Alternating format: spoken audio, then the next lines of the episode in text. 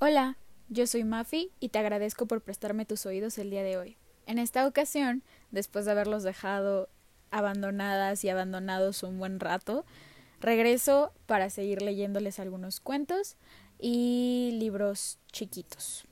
Eh, espero no me hayan extrañado mucho en este rato. Eh, espero ni siquiera se hayan dado cuenta que, que estuve un poco ausente.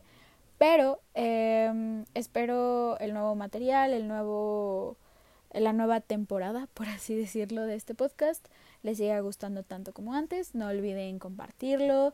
Eh, no olviden también que me pueden escribir a cualquiera de mis redes sociales para pues pedirme alguna lectura en específico o comentar algo de esto. Eh, en Instagram estoy como m.afi con doble i y en Twitter estoy como arroba brave de valiente mans. De todas formas lo dejo en la descripción de cada capítulo para que lo puedan checar.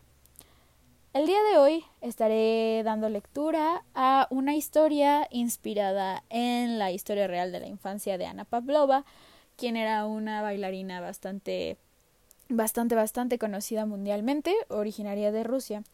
Eh, cuando era pequeña, la verdad es que la admiraba muchísimo.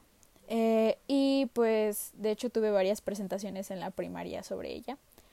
Y mm, compré justamente este libro, que es muy, muy tierno y muy corto, pero espero lo disfruten. Soñé que era una bailarina.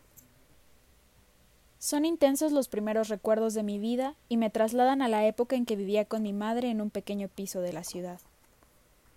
Yo era su única hija, y mi padre había muerto dos años después de nacer yo. Estábamos solas en el mundo. Éramos pobres, muy pobres. Sin embargo, en ocasiones especiales, nunca se olvidaba mi madre de sorprenderme con algún regalo. Todavía recuerdo la ilusión que sentí cuando, para celebrar mi cumpleaños, me dijo que íbamos a ir al teatro. Yo no había ido jamás al teatro, así que no paré de preguntarle a mi madre qué era lo que íbamos a ver. En lugar de contestarme, ella me contó mi cuento de hadas favorito la Bella Durmiente, que naturalmente yo había oído de sus labios innumerables veces. Mientras nos dirigíamos al teatro cogidas del brazo, sentí una felicidad que me resulta imposible describir. Estás a punto de entrar en el reino de la magia, me dijo ella mientras caminábamos por las oscuras calles hacia el teatro, aquel lugar desconocido y misterioso para mí.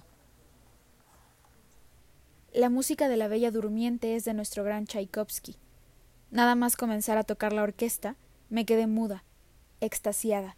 Sentía por primera vez en mi vida la llamada de la belleza.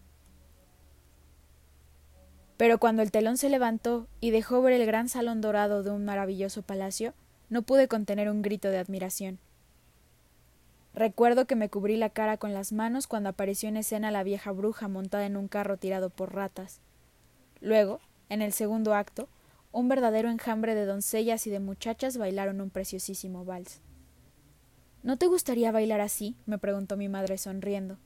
Sí, respondí, pero me gustaría más bailar como la mujer tan guapa que hace de princesa. Un día yo seré esa princesa, y bailaré en este mismo teatro. Mi madre solo murmuró en tono cariñoso que era una boba. Nunca habría imaginado que yo acababa de concebir una ilusión que me serviría de guía el resto de mi vida. Salimos del teatro, pero yo todavía continuaba en mi sueño. De regreso a casa, seguía imaginándome el día en que haría mi primera aparición en escena en La Bella Durmiente. Aquella noche soñé que era una bailarina, y que pasaba el resto de mi vida bailando como una mariposa alrededor de la maravillosa música de Tchaikovsky. Me gusta recordar aquella noche. Acerca de Ana Pavlova. De origen pobre, nacida en las afueras de San Petersburgo, Rusia, Ana Pavlova, que nació en 1881 y murió en 1931, decidió dedicarse al ballet tras asistir con su madre a una representación de La Bella Durmiente en el Teatro Marinsky. En aquella época, el público prefería las potentes bailarinas italianas, por lo que la jovencita Ana, con sus frágiles tobillos y su fino cuerpo, no parecía tener una carrera prometedora. Sin embargo, tras años de ensayo y de perseverancia, fue por fin admitida en la Escuela Imperial de Danza. Ya antes de obtener el título en la escuela, Pavlova, con sus grandes dosis de ingenio y de esfuerzo, había empezado a hacer de su debilidad uno de sus principales aliados. Modificó sus zapatillas de ballet cosiéndoles una pieza de cuero, con lo que consiguió poseer más resistencia. Hoy en día las zapatillas de ballet son muy parecidas a las que adoptó Pavlova, y con la flexibilidad de su cuerpo y sus delicados gestos aportó a su estilo de danza una expresividad que el público supo valorar. Con el paso del tiempo, Pavlova llegó a ser primera bailarina del Teatro Marinsky, cumpliendo así el sueño de su infancia.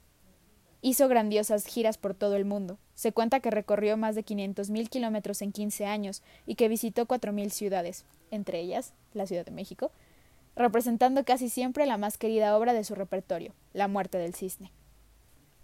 En 1931, Pavlova enfermó de pleuresía, una dolencia pulmonar. Los médicos podrían haber salvado su vida mediante una operación, aunque habría quedado incapacitada para seguir bailando. Pavlova no aceptó. Se dice que sus últimas palabras fueron Dejad preparado mi vestido de cisne. Aquella noche, en el teatro donde ella representaba cada día la muerte del cisne, la orquesta tocó, el telón se abrió, y el escenario vacío quedó iluminado por un único foco.